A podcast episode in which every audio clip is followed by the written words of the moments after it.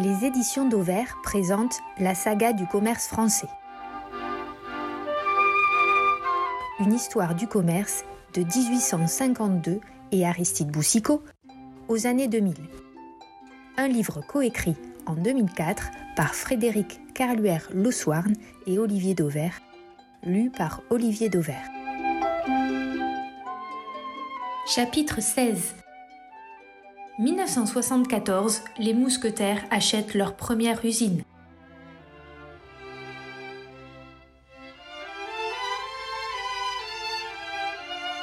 Intermarché ou la course aux armements. Le plus vaste conglomérat industriel jamais bâti par un distributeur français est né au cours d'un repas entre la poire et le fromage printemps 1974. Au détour d'une conversation, Raymond Le Bigot, expert comptable agréé d'Intermarché, signale à Jean-Pierre Leroc, le fondateur du groupement, qu'une usine agroalimentaire est à vendre à Guidel, en Bretagne.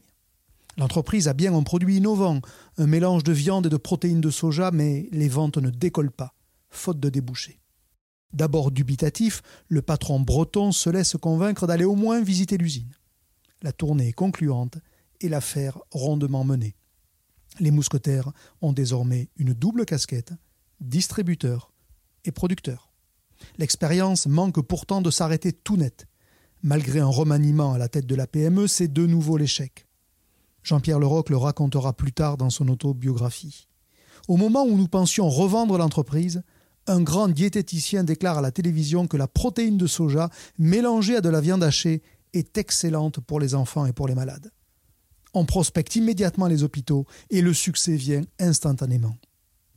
La SAG, la Société alimentaire de Guidel, naît le 2 mai 1974 et lance la marque Grillero. C'est le déclic, le signal de départ d'une formidable aventure industrielle. Tout a commencé pour moi en août 1974, se souvient le mousquetaire Pierre Postel. Jean-Pierre Leroc voulait créer des unités de production pour assurer l'indépendance du groupement. En mars 1975, nous avons créé l'usine de Buc en région parisienne.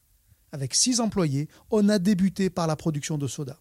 Outre les rachats ou les créations de sociétés, le groupement procède également à des prises de participation dans le capital de fournisseurs partenaires de longue date. C'est le cas des salaisons de la Touque dans l'Orne en novembre 1974. Engagé dans sa campagne Les mousquetaires en guerre contre la vie chère, Intermarché cherche à s'appuyer sur un vivier de PME, toutes dévouées à sa cause et capables de lui proposer des prix imbattables pour contrebalancer l'influence des grandes marques. Pour autant, Intermarché n'est pas le premier distributeur à avoir succombé à la tentation de posséder ses propres usines. L'histoire de Casino est là pour le rappeler. Fondateur du groupe en 1898, Geoffroy Guichard se tourne très tôt vers l'amont au début du XXe siècle, une multitude de produits sort de ces ateliers. Du pain, des pâtisseries, des biscuits, du café, des liqueurs, du chocolat, des confitures. Nous n'en finirions pas si nous voulions citer tout ce qui se fabrique, se transforme dans nos ateliers. Fin alors de s'étonner Geoffroy Guichard. Bien plus tard, Leclerc, le frère ennemi des mousquetaires, fera comme d'autres son entrée dans l'industrie, mais à une échelle beaucoup plus modeste néanmoins.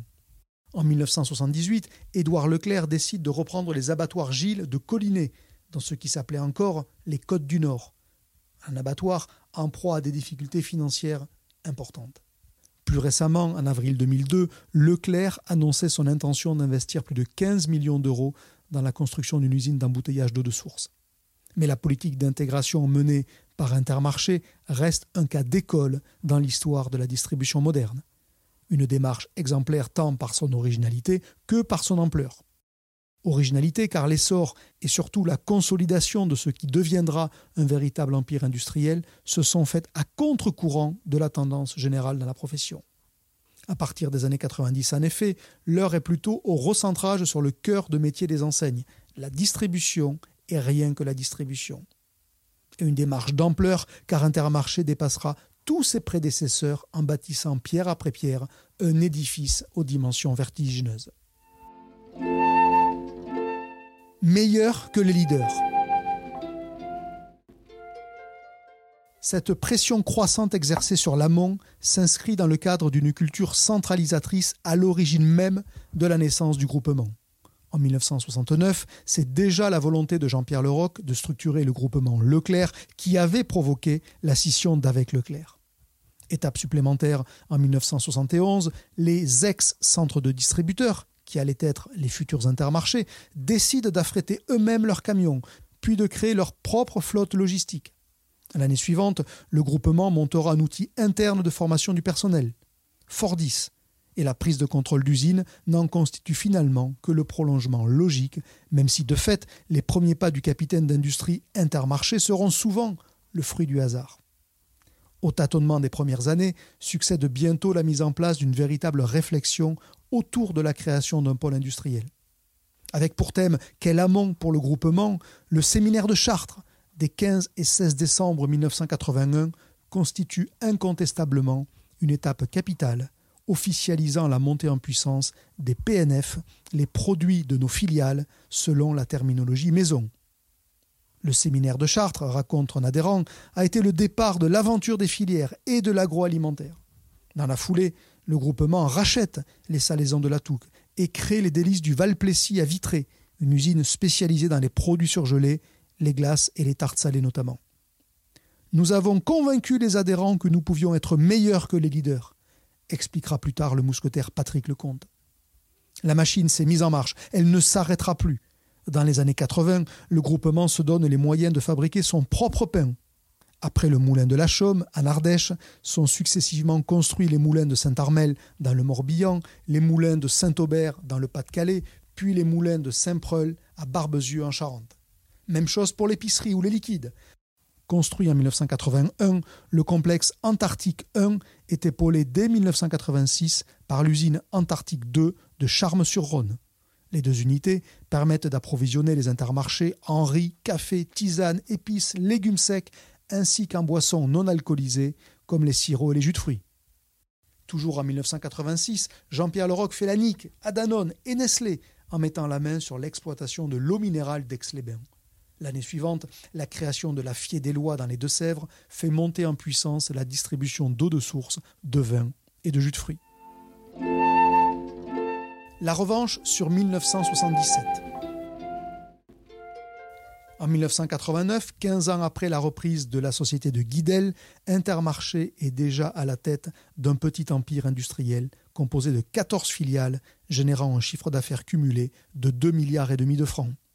Pourtant, les dirigeants d'Intermarché, Jean-Pierre Leroc en tête, refuseront toujours de considérer cette politique de diversification verticale comme une stratégie planifiée, préférant évoquer une succession d'opportunités.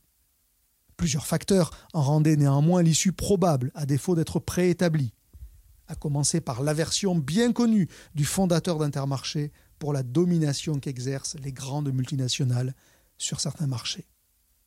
Il me semble de notre devoir de calmer les désirs hégémoniques de certains industriels, résumera le patron breton. En 1990, Intermarché franchit une étape supplémentaire en investissant cette fois dans le non alimentaire. En mai, le maire de Plouhermel, dans le Morbihan, Paul Ancelin, saisit son téléphone. Il appelle le vanté Jean-Pierre Leroc, son voisin. Sur sa commune, une usine de couches-culottes flambant neuve est en dépôt de bilan. Ytrève, le propriétaire, est victime de l'offensive menée sur le marché français par l'américain Pampers. Se dégager de l'emprise des multinationales sur les couches?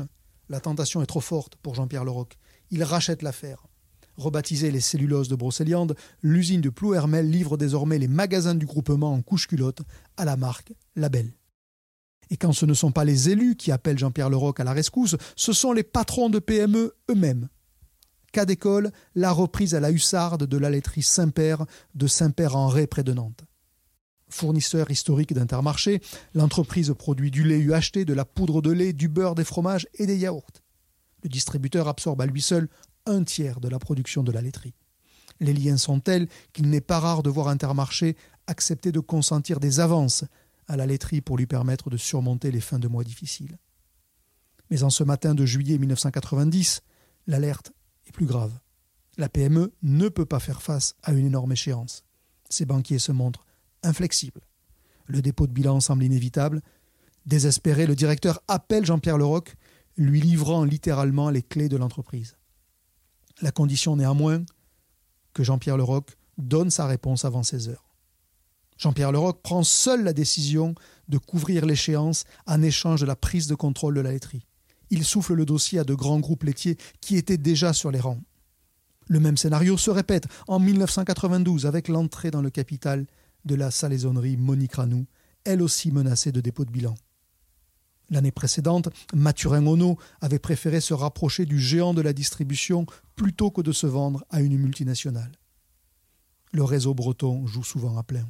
Mathurin Ono et Jean-Pierre Leroc se sont liés d'amitié au sein du Club des Trente, une structure de réflexion animée par une poignée de grands patrons bretons. À l'orée des années 90, alors même que l'expansion des distributeurs français à l'étranger mobilise beaucoup de capitaux, la stratégie à contre-courant d'Intermarché ne manque pas d'interpeller. Comme Doc de France ou Promodes, Casino, lui, se déleste peu à peu de pans entiers de son empire industriel. Entre 1992 et 1993 uniquement, le groupe stéphanois vend les cafés Massilia et la société alimentaire du Forez qui produisait du chocolat. La charcuterie Imperator est elle aussi cédée, l'abattoir Sabim de Saint-Mexan. Mais Intermarché n'en a cure et sécurise ses approvisionnements en produits carnés. En 1991, le groupement entre dans le capital de la SVA, la Société vitréenne d'abattage. Nous mettons fin à 30 ans de concubinage, déclare Jean-Pierre Leroc. L'opération débouchera sur la création de la Savielle à Estillac dans le Lot-et-Garonne, une unité spécialisée dans la découpe et le conditionnement de viande en barquette. La même année, les deux partenaires créent Gatine Viande, un atelier d'abattage et de découpe de viande bovine et ovine à Partenay dans les Deux-Sèvres. En 1993, la branche industrielle du groupement rassemble 25 sociétés, dont une majorité dans le Grand Ouest. Leur chiffre d'affaires cumulé Presque 8 milliards de francs, et ce n'est pas fini. 1993 est à ce titre une année charnière pour le groupement. Après la distribution et la production, les mousquetaires coiffent une nouvelle casquette, armateur. La mer, un coup de cœur pour Jean-Pierre Leroc, mais aussi une belle revanche sur la filière.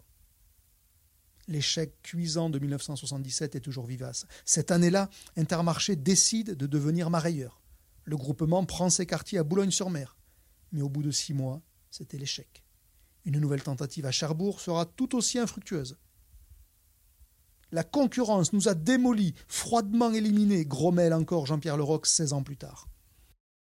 En 1988, le Breton reviendra pourtant dans le circuit par la grande porte, avec une prise de choix, Captain Cook, l'une des conserveries bretonnes parmi les plus prestigieuses. Là encore, le réseau breton a bien fonctionné. Le propriétaire de l'affaire, Paul Larzul, cherche un repreneur. Il a la soixantaine et ses enfants ne souhaitent pas prendre la suite. Plutôt que de céder son entreprise à Sopiquet ou à l'américain Starkist, Larzul cède 70% du capital au groupement. En 1989, Intermarché prend pied sur le port de Lorient et crée Capitaine Watt. Cette fois-ci, la greffe réussit. L'outil permet aux distributeurs de traiter 25 000 tonnes de poissons frais avec trois chaînes de filetage automatique pour les poissons de petite taille et deux chaînes semi-automatiques pour des espèces plus spécifiques. En 1991, c'est au tour du fumeur finistérien le Moulin de la Marche de tomber dans son escarcelle. Mais Intermarché veut aller encore plus loin et contrôler la filière pêche jusqu'au bateau. L'aventure de l'armateur Intermarché prend sa source dans un port d'Amérique centrale à proximité du canal de Panama. En dépôt de bilan, le commandant Gay, un chalutier appartenant à l'armement Le Borgne de Saint-Malo, est en train de rouiller en attendant une destruction quasi certaine. Un homme refuse de s'y résigner, Lionel Martin, son capitaine. Le marin convainc Jean-Pierre Leroc qu'une fois remis à neuf, le navire peut faire merveille aux îles Kerguelen un territoire français au large duquel pullulent des légines et des gunaries.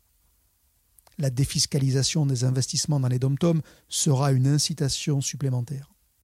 Le chalutier est racheté par le groupement, 80 millions de francs. Il est rapatrié en Bretagne, modernisé et rebaptisé le Kerguelen de Trémarec par sa marraine, Marie-Thérèse Leroc, l'épouse du fondateur d'Intermarché.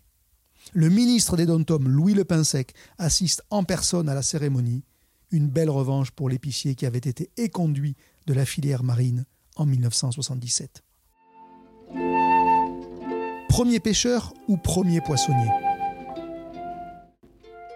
Mais le Kerguelen de Trémarec n'est en fait qu'un hors-d'œuvre. Dans le contexte de crise de la filière pêche et de baisse des prix du poisson, d'autres belles prises tomberont dans les filets du groupement. En 1995, les quatre chalutiers de l'armement l'orienté Lucas en dépôt de bilan sont rachetés pour 7 millions de francs. Au total, le groupement déboursera 51 millions de francs pour la modernisation de la flottille. Mais c'est encore insuffisant. Les bateaux de l'armement Lucas ne permettent de couvrir que le quart des besoins en poissons frais des quelques 1000 poissonneries de l'enseigne. Qu'à cela ne tienne, Intermarché se porte acquéreur des quatre navires de la SCAD de Douarnenez en 1996, avant de prendre des participations dans les armements finistériens Nico à Concarneau et Furic au Guilvinec. Dès lors, Intermarché se présente ni plus ni moins comme le premier pêcheur distributeur de France. Mais cette course aux armements fait grincer des dents parmi les adhérents. Le vent de la révolte commence à souffler alors qu'Intermarché traverse une période difficile sur son cœur de marché, la distribution. En France, l'enseigne ne cesse de perdre des parts de marché sur ses concurrents. Et à l'étranger, l'aventure allemande, initiée en 1997 par la reprise de Spar, tourne à la déroute financière. Parmi les bêtes noires des contestataires, l'empire industriel, ou plutôt le bénéfice que peut en retirer l'adhérent de base. Pour certains d'entre eux, les filiales industrielles sont même responsables du niveau de marge des magasins sensiblement inférieur à celui des enseignes de même format. Nos produits sont 5 à 10% plus chers que ceux de la concurrence, reconnaît d'ailleurs le cadre d'une usine du groupe. Difficile de maintenir un haut degré de productivité lorsqu'on est certain de pouvoir écouler sa marchandise. Il n'y avait pas assez de concurrence. La création en juin 2001 de la marque Petrel, censée matérialiser sur l'étal du poissonnier les bénéfices des investissements consentis en amont, ne suffit pas à convaincre les plus sceptiques. Nous voulons passer d'une situation où les points de vente sont le débouché des usines à une situation où les usines sont réellement à notre service, explique l'un des frondeurs lors d'un putsch interne en 2002. On se moque d'être le premier pêcheur européen, dit-il. Ce que nous voulons, c'est être le premier poissonnier européen.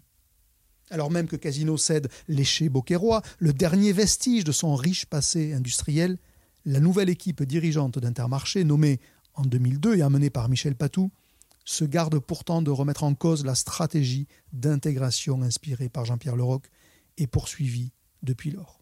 En juillet 2003, le groupement annonçait au contraire la commande de trois nouveaux chalutiers, de 44 mètres chacun, à 8 millions d'euros pièce. Reste à savoir jusqu'à quand les mousquetaires pourront ainsi maintenir le cap. Car si la constitution d'une flotte de pêche et surtout sa rentabilisation peuvent constituer une arme stratégique dans un contexte de raréfaction de la ressource, l'intérêt d'un investissement massif dans d'autres secteurs d'activité que la distribution reste à démontrer. En développant souvent avec succès des gammes de produits alimentaires à forte connotation de terroir, Reflet franche chez Carrefour, nos régions du talent chez Leclerc, le savoir des saveurs chez Système U, les rivaux d'Intermarché ont prouvé qu'il était possible de contrebalancer l'influence des grandes marques en s'appuyant sur des PME, mais sans y engloutir des dizaines de millions d'euros pour les racheter. Une ressource financière immobilisée qui, au début des années 2000, faisait cruellement défaut à un groupement d'indépendants encore puissant, mais fragilisé par ses échecs à l'étranger. Prochain chapitre 1976 Carrefour crée les produits libres. Comment une mouette a imposé les MDD